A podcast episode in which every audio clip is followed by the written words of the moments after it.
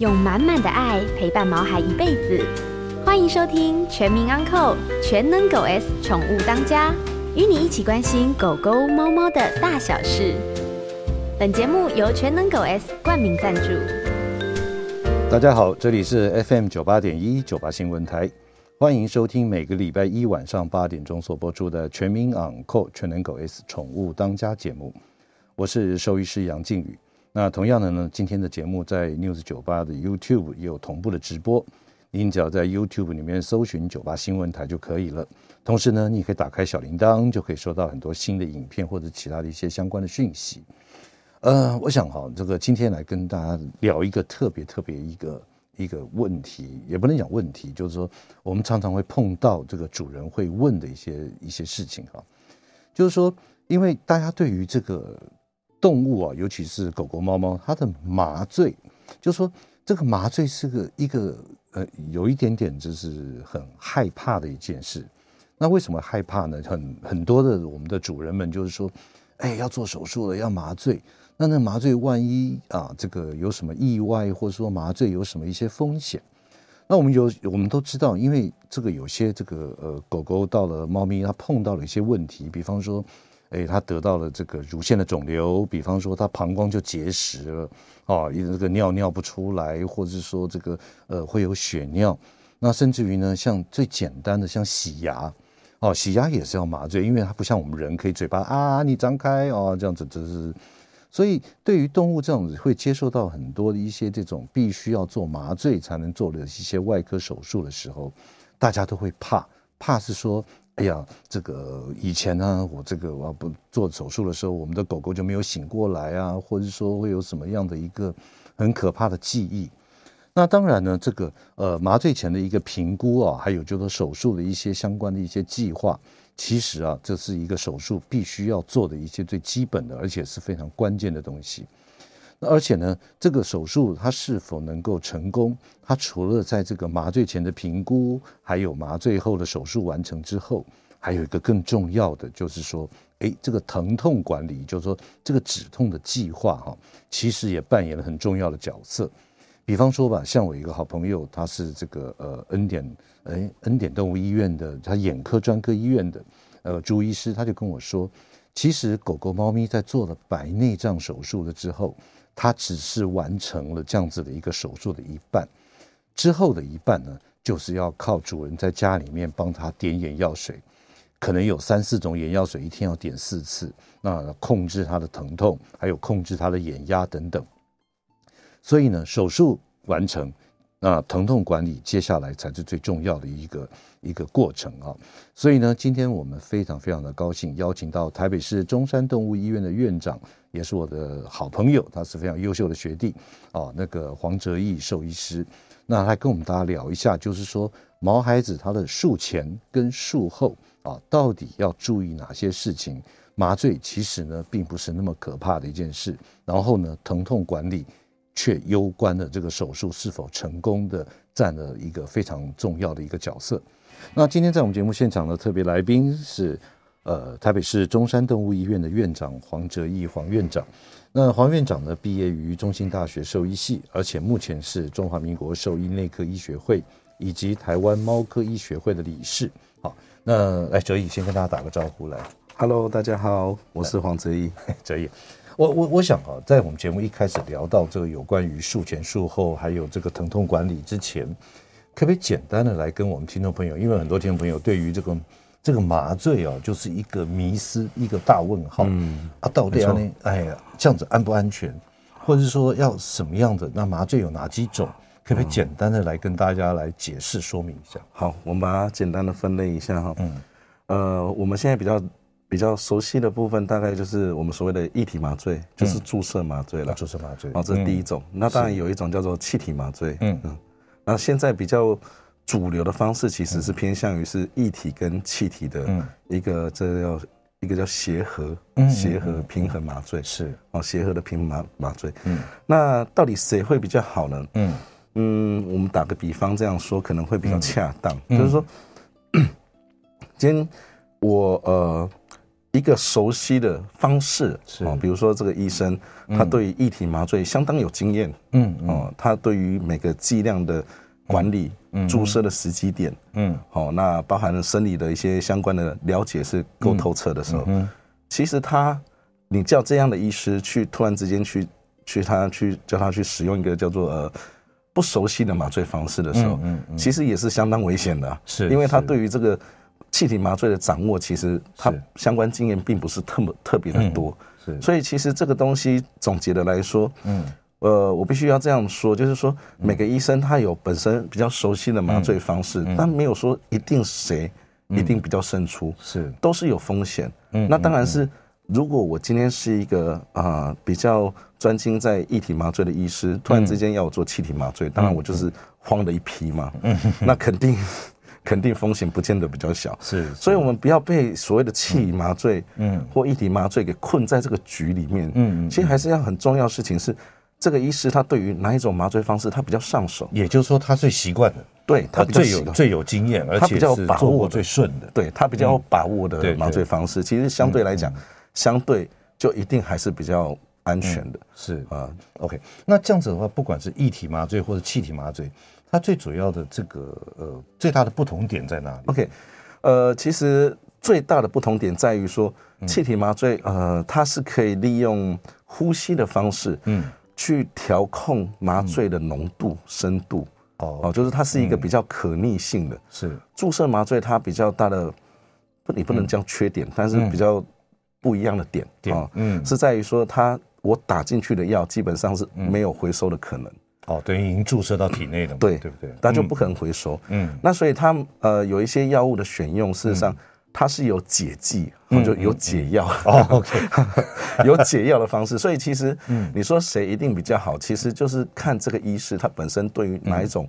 呃，麻醉方式的掌握度嗯更透彻是。啊，更有经验。嗯嗯嗯，那个我相信他就是比较好的，应该说比较相对麻醉风险就比较低一点。是对，也就是说针对这个主刀的兽医师们，麻醉医师对他的他的专专长专长擅长的领域擅长领域是哪一块？哦，其实不管是液体麻醉或者气体麻醉，对，其实都各有利弊，各有千秋，完全完全就在于说这位主刀医师的这个。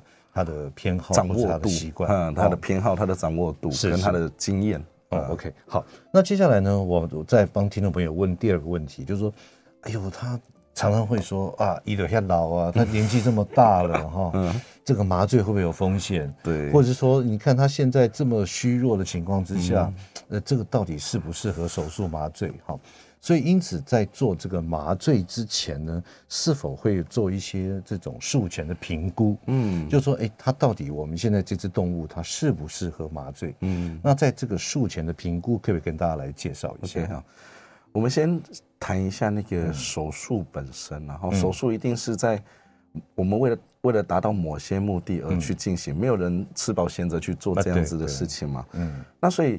手术基本上它的分成叫做选择性的跟非选择性的。什么叫做选择性的？就是说，今天如果我决定今天不做，明天其实对生活也没有太大的影响，对生命没有太大的危机的时候，这叫做选择性的。嗯，比较常遇到的事情就是，比如说结扎的时间哦，结扎哦，结扎或者洗牙，当然是。不太严重的牙齿，也就是说今天不做，它不会有危险，对，它不会马上产生生命危险的，这叫做选择性，可以选择时间的。嗯，我可以看好黄道吉日，选好选好家里的七个月不不来做，七月不做不做手术。对，那另外一个比较伤脑筋的部分就是所谓的非选择性的，比如说骨折手术啊，骨头都已经穿刺出来了，对，你不赶快去最早是最早时间去处理它。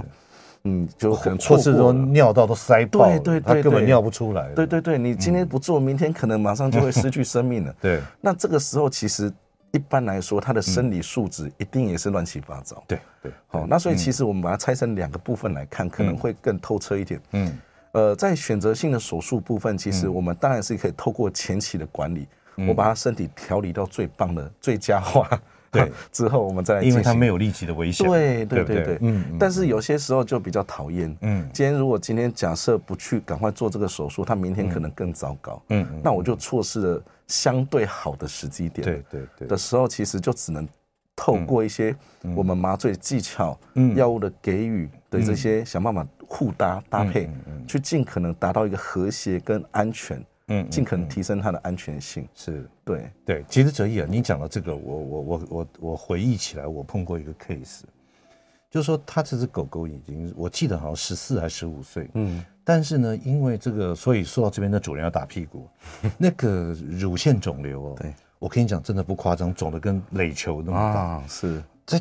从从开始肿，然后到垒球这么大，我相信至少要半年以上的时间。要，结果他他都不处理，嗯，结果等到这个这个肿瘤爆开来，就是老疼老沟啊，然后还有那种苍蝇啊什么在那边在飞的，然后然后我就说这个一定要做，要不然败血症嘛，还有就是说这种感染性很高。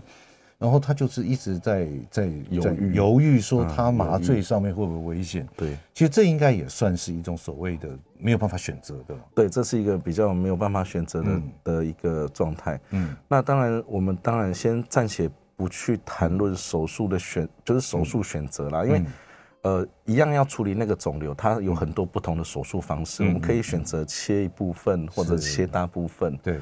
这个就是牵涉到麻醉时间了。嗯，对。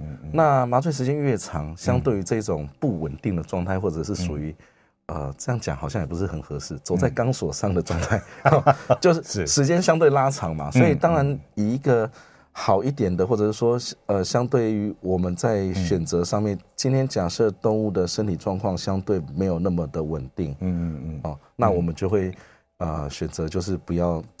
不要选择手术太长的，是，那就想办法把那个手术内容缩短。OK，好，呃，今天在我们节目现场的特别来宾是台北市中山动物医院的院长兽医师黄哲毅，来跟我们来聊一下，大家都会有一点怕怕的这个麻醉跟手术，以及术后的一些疼痛管理。那我们广告之后呢，再来请教一下哲毅，就是说，如果是可选择性的，就是说，诶，它不是那么急迫性的，那我们在手术之前要做哪一些评估的项目？待会哲毅来跟大家好好说。欢迎回到九八新闻台全民昂扣全能狗 S 宠物当家节目，我是兽医师杨靖宇。今天在我们节目现场的特别来宾是台北市中山动物医院的院长兽医师黄哲义黄医师，来跟大家聊一下很这个很诡异的，不能讲诡异了，就他很担心，有时候又会怕的这个宠物。动物的一些麻醉，还有手术之后一些疼痛管理啊，哎，哲义，刚刚我们在这个广告前有聊到，就是说，如果它是可选择性的，而且没有那么急迫的，那一般来讲，我们都会做一些基本的术前的一些评估，没错。那大概包括哪些项目？OK，我们把它分类一下，其实最、嗯、最重要的几个项目就是心肺肝肾。心肺肝肾，对，嗯，好，这心肺肝肾的话，那到底怎么去评估这些功能呢？嗯嗯，大部分的心肺大概就是会靠那个胸胸部的 X 光片来确认一下，嗯嗯，看他心脏的大小是不是合适啊，嗯，肺部有没有一些病变啊，嗯嗯，哦，那肝肾功能也基本上都是靠抽血血。检嗯来完成这样，是，那当然这是一个基本套装了哈，如果说要再把它延伸的话，当然也有哦，比如说呃有些医生他。呃，会加验心丝虫的检查。哦，对，为什么？因为这个是一个，当你在麻醉的时候，这些这些虫体啊，嗯，可能会对心脏又产产生一些不可预料的状况啊，这个都是医生可能要提前知道的部分。对，那也有医生可能会试他手术的大或小，嗯，哦，来确定一下说他有没有那个所谓的血液凝固的功能的问题。哦，尤其是大手术，这个这个流血不止，对对对？对，就可以事先知道嘛，做一些防范。嗯嗯嗯。嗯。那这个基本上，那如果说像这种术前评估的这些项目，会不会因为说，哎，这只狗狗已经十八岁，跟比较年轻的狗狗？它会有不一样的选择，或者是说有不一样的这种，呃，比方说多验什么东西，或多增加什么东西。呃，其实还是会啦，因为其实年轻的动物，它们身体基本状态都是比较好的。嗯嗯嗯。哦，应该所谓好就是年轻嘛，是代谢力各方面，嗯呃，疾病发生率也相对低嘛，所以其实大部分都会比较完成的，就是比较精简的，嗯，精简的一个呃所谓的评估项目。嗯嗯。那当然，其实这个东西是。呃，每个事主可以自由选择。我比如说，我有个我医生有一个基本建议，嗯，那在这个之上，在这个基础之上，主人说不行啊，我还要多看什么，要多检查什么，当然都不是问题，在技术上都可行的。是，那到了年纪稍长的时候呢，我们就会看，比如说他的心脏功能啊，甚至有些有些如果真的没有十足把握的状况，比如说 X 光拍起来他的。呃，心脏看起来就轮廓不是那么的哇，已经大到。对对对对对对，看起来不是那么有把握的时候，他可能都要加验，呃，就是说加做一个心脏超音波，嗯，来确认说他心脏目前执行执行功能的状态到底如何。是，对。那我我我这边打趣问一个问题，会不会有宠物主人说不需要验？这个其实并不是一个强制性的行为。当然，这个东西应该是说每个医院它的。呃，哦，它的 SOP 不一样，对，风格不一样。当然，我也听说过。当然，今天假设说遇到一个呃年纪稍长的嗯的动物，嗯，那主人又坚持不做检检查的时候，呃，就有两派嘛。一派的医生可能会觉得说，那这个我就宁愿不要去冒这个险，嗯，你另寻另另寻高明，嗯嗯，啊，不然另外一种风格可能就说，那不然你给我签切结书，说这个东西就是。对，但是这个医疗行为做到这样就比相对就比较冰冷嘛。是是是，对对。哦，当然这个就是看主人的选择。其实兽医师跟主人是站在同一条线，对，没错，都是希望宠物能够好，或者能够健健康康。没错没错没错。所以我觉得这种术前的一些评估或是一些检验啊，嗯，这的确是非常必要的，非常必要。对对。好，那接下来我再来反过来问一个，好，万一今天验出来，比方说像哲一你刚讲的。呃，他可能有心丝虫，对，就验出来是有的，是。那这个麻醉的风险的考量上面就会比较就会升级，哎，对对对对对。那我是说，它是否可以，就是说，因为我们晓得治疗心丝虫不是一天两天的，没错。那当然，这个手术我们是看它的急迫性了。对，如果真的最糟的情况，他的手术非做不可，可是他又有心丝虫。那你在麻醉的时候要怎么办？OK，那首先第一件事情永远都是让事主知道它的风险有多高。这我这我觉得这是嗯，我们有告知的义务了。嗯，就是说我呃主人永远都有知情权。嗯，那我会告诉他说这个状况到底有多严重。嗯，那风险相对是高的。但当但是如果主人还是就是这种状况，假使是不做就要失去生命了。嗯嗯，这种状况的话，那我们就只好在某些在。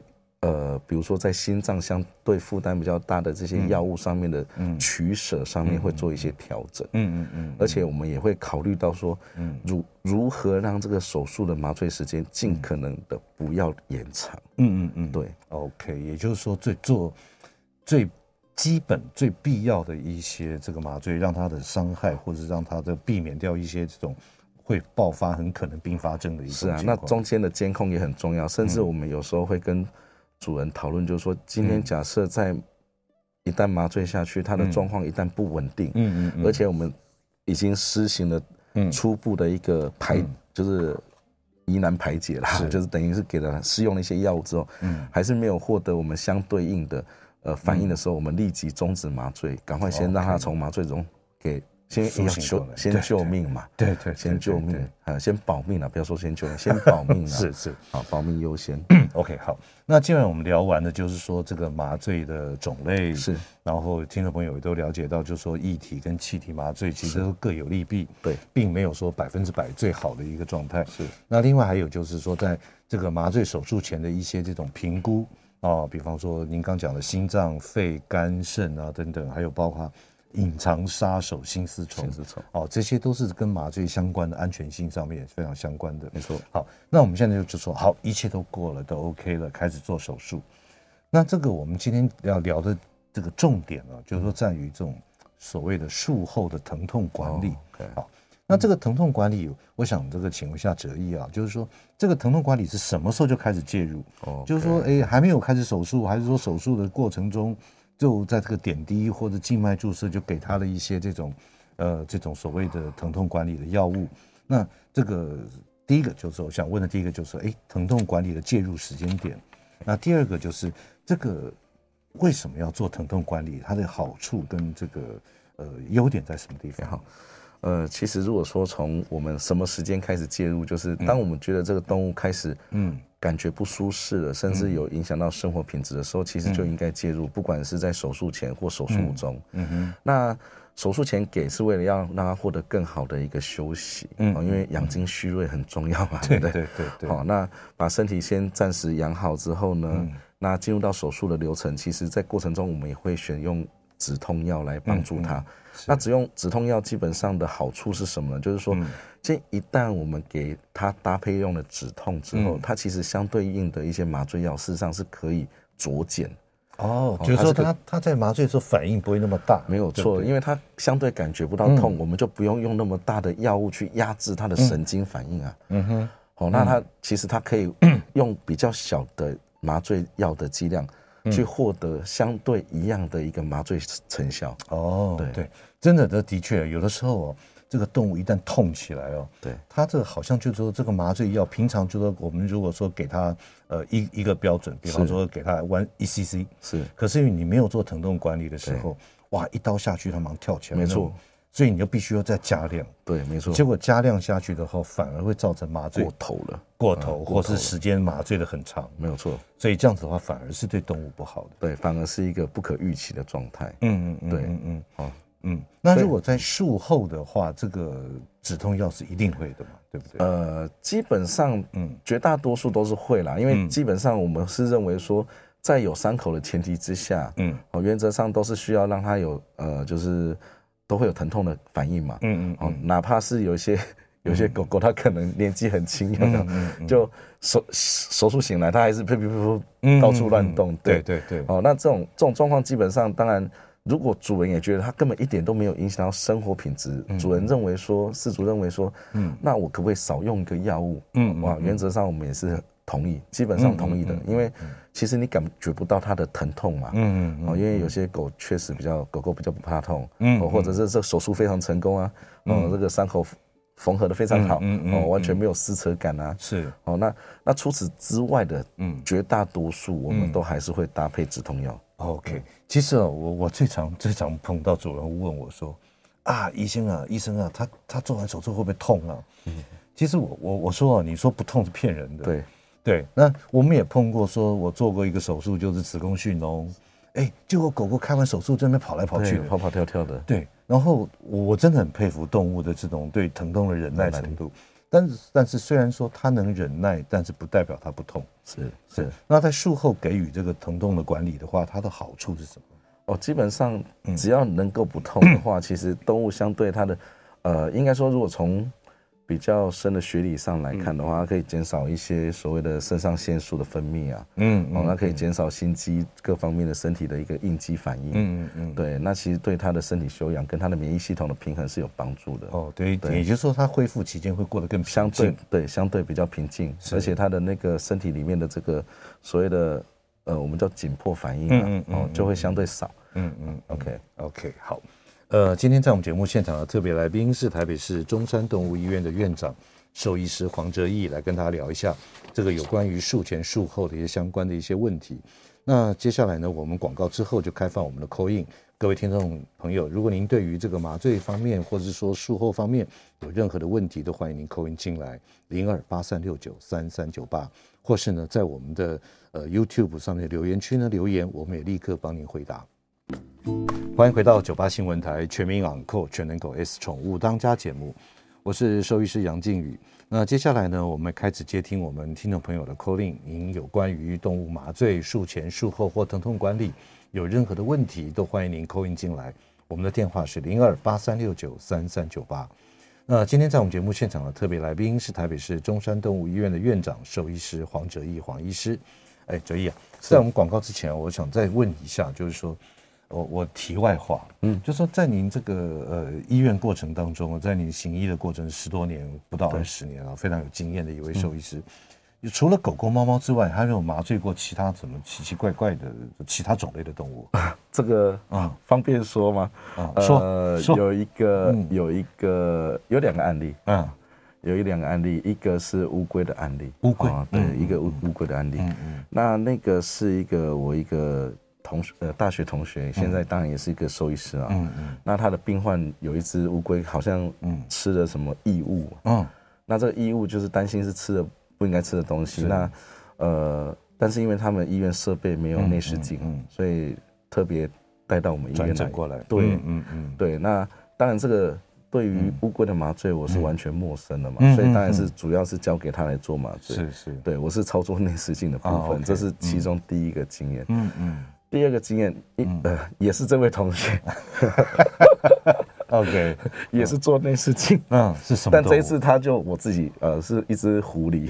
哦，狐狸啊，狐狸，嗯嗯，但我不是很确定这个适合讲嘛，因为好像法规上，哦，OK，对对对对，哦，那那只狐狸就是呃，当时我也是很慌张嘛，因为我没有没有相关的狐狸的麻醉经验，对，他说你没关系，你不用怕，你把那个药，就是我们我们都有个参考书用药的这样的药点，嗯。取中间，你把药点拿出来，嗯，你就把它当狗来看就好了，因为它就是犬科动物。他说我恍然大悟，OK，恍然大悟就把它当狗狗一样做治疗就好了。嗯，对，这是两个我印象比较深刻的麻醉。其他的，对，除了犬猫之外的麻醉动物。对对对，OK，错。好，那接下来我们回到这个我们的主题啊，就说这个呃，就说在这这个狗狗猫猫哦，在术后的疼痛管理，它的用药方面。有什么不太一样？就是说，这个狗狗可以用哪些，猫咪可以用哪些，然后这个可以不可以跟大家来说一下？那那首先，如果要谈这个话题的话，嗯，我们就要先知道到底有哪些种类的止痛选择啦。嗯嗯嗯。那当然，我们一般最常呃，比如说我们可以去药房买得到的这种止痛药，嗯嗯，哦，那个叫做呃非类固醇。非类固醇性的消炎止痛药，OK，对，呃，对，没有错。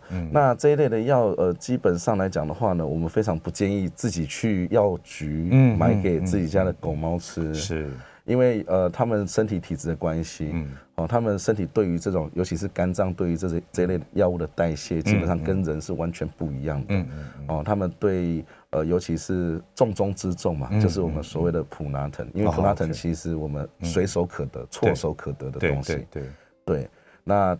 他如果不小心误食了，嗯，哦，因为他们身体是很敏感的，只要稍微一丁点的剂量，嗯，他们就会造成中毒反应，嗯，哦，那这时候肝脏就会出现严重的伤害，是。对，所以非常不建议了。但是专门开发给动物专用的所谓的 NSAID，就是所谓的非类固醇型的消炎止痛药，嗯，也是有的，但是都在医院、兽医院的院所里面，是是，好，这是我们比较经常会开给。动物回家用口服的方式，嗯嗯，哦，这是用吃的方式。嗯、那当然，其他的方式还包含了注射的方式，嗯嗯。好，那注射方式，当然我们刚刚讲这种 NSAID 的药也是有的，嗯、但其实我们呃大部分会选择用来注射的药，呃，多数都是所谓的吗啡类的药、鸦片类的药。是，嗯嗯。那你说，那这一类的药不是会管制吗？嗯、对，没有错，它是管制，但它也是相相当好用的止痛药。对对，而且它在身体。基本上来讲的话，它的作用时间不会太长，是一个很好掌握它的呃一种用药方式。嗯嗯，所以 所以也就是说，这个尤其是猫，我记得好像普拿疼绝对不能用，绝对禁用，绝对禁用了。对，其实哦，这就搞一个迷思啦，就是说啊。我我都吃这个东西，然后我们家的毛孩子好像有一点怪怪的，我也弄着给他吃。对对对，其实真的第一个的剂量的问题，第二个是他根本没办法代谢，没有办法代谢。对，所以这个有时候爱之正是害之了。对，没错。所以还是要跟您的家庭兽医师要取得一个一个相关的一些讨论，很好的咨询。是。那我很好奇啊，有没有哪些手术术后是可以不用开止痛药的？原则上是没有，嗯，因为只要是有伤口就会疼痛啊。对对。对啊，那对于疼痛管理，我们刚刚有提到了嘛，它可以减少很多身体紧迫的反应。嗯，这些紧迫反应可能会造成心脏的负担，会造成血压的变化，会造成身体这种内源性的类固醇啊，就是肾上腺素，嗯，它其实会有点阻碍伤口愈合，嗯嗯，哦，这些东西的形成，所以其实。呃，适当的使用止痛，基本上对于手术后是一定有帮助的，绝对有帮助的。是，那我我这边想再想问一个问题啊，因为有一些这个我们很多不同的传说，是，那有一种说法就是说，哎，其实啊，手术之后啊，让动物感觉有一点疼痛啊，嗯，它反而不会动，它反而不会乱动，跑来跑去，飞天飞地的哈，那对它的伤口恢复会比较好。您对于这种说法有什么 有什么这个评论吗？个人觉得是迷失的，但是我相信，其实他乍听之下还是非常有道理，也蛮有道理的。对，嗯，那。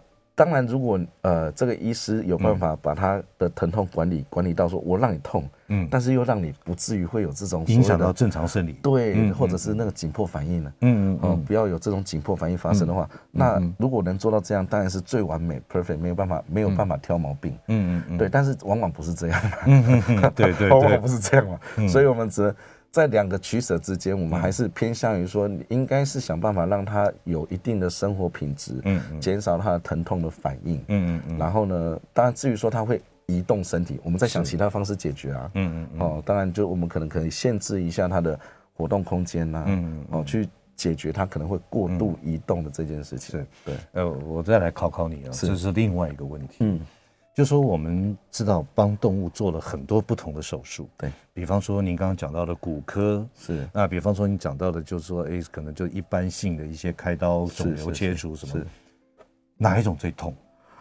其实，在你的在你的这个经验里面，其实骨科算是相当相当疼痛的一种手术了。骨科。对骨科，因为它神经分布的关系，嗯，骨科基本上如果不止痛，原则上应该是不太可能。嗯嗯嗯，对，那其他的部分其实就是大面积的伤口。哦，大面积的伤口，大面积伤口，比如说我们刚开始有提聊到一个那个乳腺肿瘤，哦，如果全乳腺摘除，对对对，第一对。到第四对全部切掉，全部拿掉了哈，那伤口大是整个贯穿从胸呃前胸到下腹，对。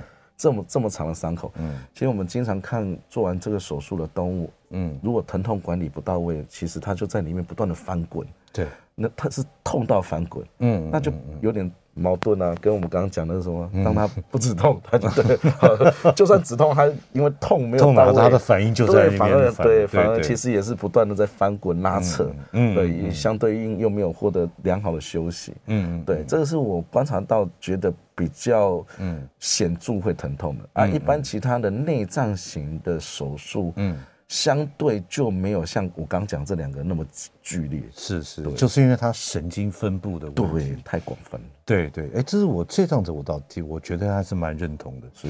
因为像有些做脾脏摘除，或者说膀胱结石啊或什么的，没错，哎，他好像甚至有点剖腹产哦，是。剖腹产那个，我很佩服动物的这种反应，是是，有时候剖腹产完了以后，哇，继续喂奶，没错，哇。好像丝毫不感觉到这样，没错啊。我们那个有遇到过肝脏摘除的，嗯，肝脏本身它神经分布就不是就更没有了，对对对对对，那。摘完肝脏，他隔天就哎，感觉好像没什么大事一样。嗯嗯 对，嗯，那唯一就是可能我们为了要摘这个肝脏的一部一部分的肝脏，然后嗯嗯，他可能伤口稍显大了，他反而是这个伤口比较痛，是多于内脏的痛。对，反而对于这个手术标的的肝脏，它的疼痛反而没有那么相对比较没有那么显著，没有那么显著。是 OK，好，那我想在最后问一个问题啊，就是说我们既然说啊要这个术后的疼痛管理是。那因为这样子的一些药物，不管是它是非类固醇的止痛药物，或是吗啡贴片，或者什么其他的这些，嗯、它有没有副作用？如果这样子使用下来，对我们动物的健康会有影响？其实是会都会有副作用的疑虑的。嗯嗯、那这个其实就等于呃，其实我们应该先想清楚，这个是一个阶段性的任务。嗯嗯，我觉得止痛可能只是一个阶段性的任务，嗯、所以它用药期间并不会真的很长。哦，OK。再来的话，如果说呃一个比较经验的医生，他在选择用药的剂量也会再三斟酌取舍。OK，好。再来的话，最后就是，嗯，假使对这个不放心的话，他可以在使用药物的过程中，我们去监控他的一些肝肝肾一些身体器官的功能指数。对，嗯嗯嗯，对。所以这边我再跳开来问另外一个问题，是像现在我们养腊肠啊、柯基啊什么这样子，还有贵宾啊，蛮多的。那他们常常会有一些那种慢性的，比方说退化性关节炎，对，比方说像脊椎骨、椎间盘的压迫啊等等，嗯，那我们都会开这种止痛药。对，他们这种有时候一直吃了这样半年、一年呢。那在你的经验上面来讲的话，我的经验啊，嗯、我的经验是，首先我们要了解，我不就是不得已才这样子选择的，嗯嗯嗯，啊，因为我们要想办法要让他可以获得更好的一个。呃，生活品质哈，这是第一点。第二点的话，当然，所有所有的药用久了，我们都会心生一个疑虑。对，那所以请配合你的医师，他建议的时间去做追踪他的身体内脏的一些变化。没错，对，不要因为顾此而失彼，对不对？OK，好。呃，今天在我们节目现场的特别来宾是台北市中山动物医院的院长兽医师黄哲义。那我们来聊一下有关于这个麻醉以及术后疼痛管理的问题。进入广告，马上回来。欢迎回到九八新闻台全民养狗全能狗 S 宠物当家节目，我是兽医师杨靖宇。今天在我们节目现场的特别来宾是台北市中山动物医院的院长兽医师黄哲义黄医师，来跟大家聊一下有关于麻醉以及术后的疼痛管理。哎，哲义啊，是我们再再谈回来麻醉哈，嗯。就说有时候我们会看到新闻报道，或者说社会事件，对，就是说，哎，像某某什么整形这个诊所或医院，然后这个这这这个病病患就是一下子就过去了，啊，或者是说过敏或造成一些很多的一些后遗症。你提到一个很重要的事，对。那另外还有就是像自己发生在我所认识的我们兽医系一个老师，嗯，那那个我们的师母呢，他就做一个妇科的手术，结果麻醉药一下去就没醒过来，躺了二十年。是，好，所以针对这样子的一个麻醉，这样子所造成的一些风险，比方说像过敏，或者说什么，这这个第一个我想问的说，术前可以查得到他会对这个麻药过敏吗？那第二个，这种发生的一些案例，给我们大家来分享。OK，呃，首先还是回到我们刚今天刚开始讲的主题，就是说，呃，麻醉。啊，麻醉的评估啊，嗯嗯，嗯，那当然我们刚刚有提到心肺、肝肾的功能很重要，嗯嗯、那因为我们要知道它对于药物代谢能力好不好，嗯嗯嗯，但是有些东西可能查不一定查得出来的东西就叫过敏，嗯嗯，哦就是过敏，嗯，那这个其实在呃人的医学里面也呃偶尔会听到，不能说经常，但是非常少，有时候我没看到，这是非常非常少的一个案件，那这个东西。呃，其实并不是医生不愿意去查，而是我们不管怎么监控，就会有百密一疏，或者是我们目前的技术达不到的一个一个区域。嗯，对，所以这也就是造就很多事主对于麻醉一直存在于一个恐慌。嗯嗯，对。那当然我们不断强调，这个麻醉是不得已、不得已才这样子去选择的。这样。嗯。好，那我的我自己的经验是这样哈，就是说，曾经有遇到过一只。狗狗它就是对于麻药过敏，嗯，哦，那它刚打下去的时候，我们刚刚有提到一个很重要原则，一旦出现状况，我宁愿手手术终止，对，不要去手术，赶快让它脱离麻醉，先保命优先了，对，这是最大原则嘛，哈，嗯，所以那个 case 就是说，我们打下去之后，它全身发红，脸部肿胀，就是很明很明确的急性过敏，哇。那多久啊？打下去到到这个？其实我们不到三分钟就看到手掌肉垫都变红了，嗯，整个脸都潮红了。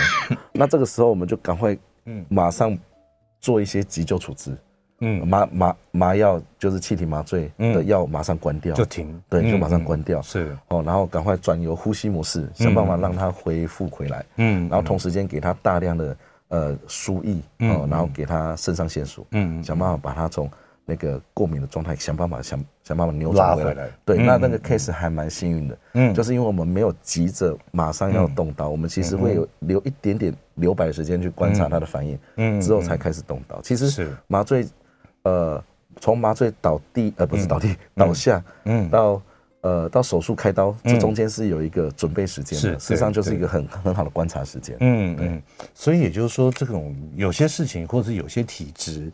那真的不是兽医师啊能够事前的预期得到的，是，所以还是就是说，我们还是要做好最充足的一些急救啦，或一些准备。没错，万一碰到相关的这种事情，然后就会会有一些不会手忙脚乱。没错，这是一个延伸议题，也就是说，其实大部分的医生都会在麻醉动物要麻醉之前，先事先帮他上个点滴。嗯嗯，哦，因为你如果说遇到临时的突发状况的时候。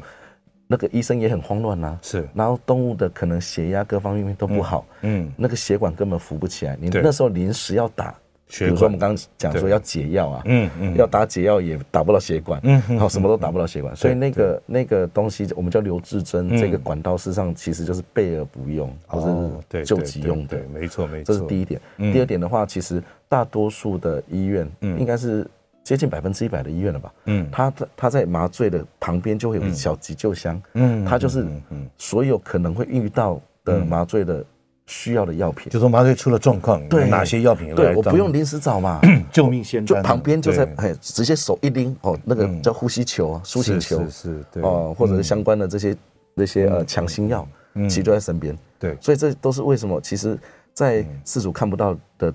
的另外一面，事实上有很，我们都默默在准备这些这些安全相关的东西。对，真的，今天非常谢谢，呃，台北市中山动物医院的院长，呃黄哲义黄医师来节目现场跟他分享有关于麻醉以及术后疼痛管理的相关的面面观。